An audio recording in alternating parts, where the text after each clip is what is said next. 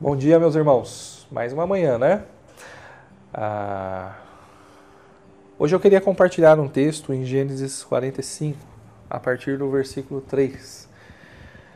Né, muitas vezes nós incorremos no erro de ficar justificando algumas atitudes nossas com base no passado. Né? E às vezes a gente fala, né, ou eu ouço, né, ah, Levi, mas eu sou assim ah, por causa disso que aconteceu na minha vida lá atrás. Ah, eu sou assim, isso acontece por causa de, ah, eu não aguento a ferida que ficou lá atrás.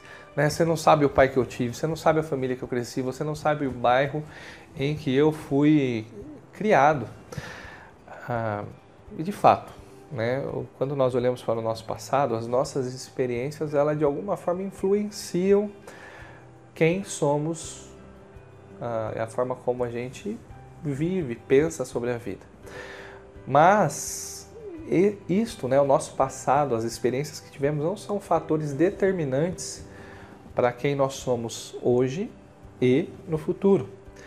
Né? E esse texto aqui que nós vamos ler agora sobre a história de José, né, o José do Egito, nós podemos perceber né, que José ele olhou para o passado dele ah, cheio de feridas, marcas, experiências ruins, ah, de uma maneira em que ele viu a boa mão de Deus agindo em tudo. Vamos ler o texto de hoje? Gênesis 45, eu vou ler a partir do versículo 3. Então disse José aos seus irmãos, né, ele se revelou então aos seus irmãos depois da, de um tempo ali, de um dilema, né, choro, lágrima. Ele diz, né, eu sou José, né, meu pai ainda está vivo, mas os seus irmãos ficaram tão pasmos diante dele que não conseguiram responder. Cheguem mais perto, disse José aos seus irmãos. Quando eles se aproximaram, disse-lhes: Eu sou José, o seu irmão, aquele que vocês venderam ao Egito. Agora não se aflijam, nem se recrimine por terem me vendido para cá, pois foi para salvar vidas que Deus me enviou adiante de vocês. Já houve dois anos de fome na terra, e nos próximos cinco anos não haverá cultivo nem colheita. Mas Deus me enviou à frente de vocês para lhe preservar um remanescente nesta terra e para salvar-lhes a, a vida com grande livramento. Né? José de fato teve experiências ah, duríssimas, né? situações em alguns momentos de calamidade.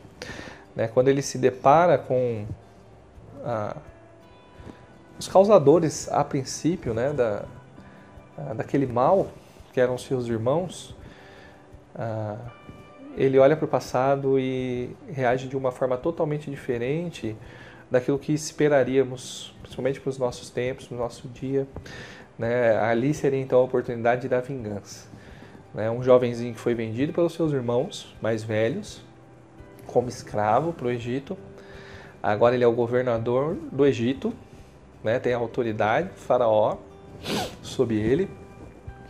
Uh, ele tem os seus irmãos à sua frente e ele uh, decide fazer diferente. Ele, temente a Deus, e olhando, sabendo que Deus está no controle de todas as coisas, ele consegue perceber a ação de Deus na vida dele lá no passado, fazendo que todo aquele mal que ele estivesse passando fosse usado para o bem, né, para que vidas fossem salvas. Ah, há muita discussão sobre o tempo. Né? Há uma teoria sobre a relatividade do tempo, ah, há a questão de de percepção do tempo ser diferente. Há quem sonhe, né, até mesmo com uma, com uma viagem no tempo. Só que uma coisa é certa, até mesmo para esses que estudam sobre a viagem no tempo, né?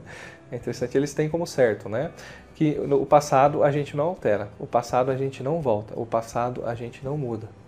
Só que a forma como a gente olha o passado e a forma como a gente age no presente, né, e a forma como a gente direciona o nosso futuro, isso a gente pode mudar, isso está em certa medida sob nosso controle, né? A gente consegue nos direcionar de uma forma positiva, né? E é isso que eu quero pensar a respeito de José, para que o passado fique lá no seu lugar da maneira adequada, correta, trazendo todas as lições que ele tem que trazer, mas ah, sabendo que Deus esteve no controle de todas as coisas e Ele está agindo em nosso favor a todo instante.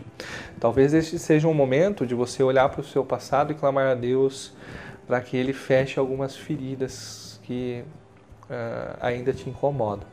E você então perdoe que precisa ser perdoado, você se sinta perdoado, né? receba o perdão de Deus, experimente o perdão de Deus e a justificação dele a respeito de coisas do passado que você pode ter feito, marcas que, te, que ficaram na sua vida, uh, e que você olhe para o presente, né? e que você olhe para o futuro, reconhecendo a ação de Deus no passado e você direcione uh, todo o seu pensamento, uh, todo o seu coração de uma maneira onde você de fato confie em Deus somente, né? e que essa confiança em Deus possa então trazer uh, paz, possa te trazer consolo, né? E que você experimente, né? Da boa da boa obra que Ele está realizando então na sua vida. Uh, Deus te abençoe nesse dia de hoje, né? Que uh, você possa fazer como José, né? Olhar para trás, ver Deus agindo, olhar para o presente, ver Deus agindo, né? E olhar para o futuro e ter a certeza que Deus também está agindo.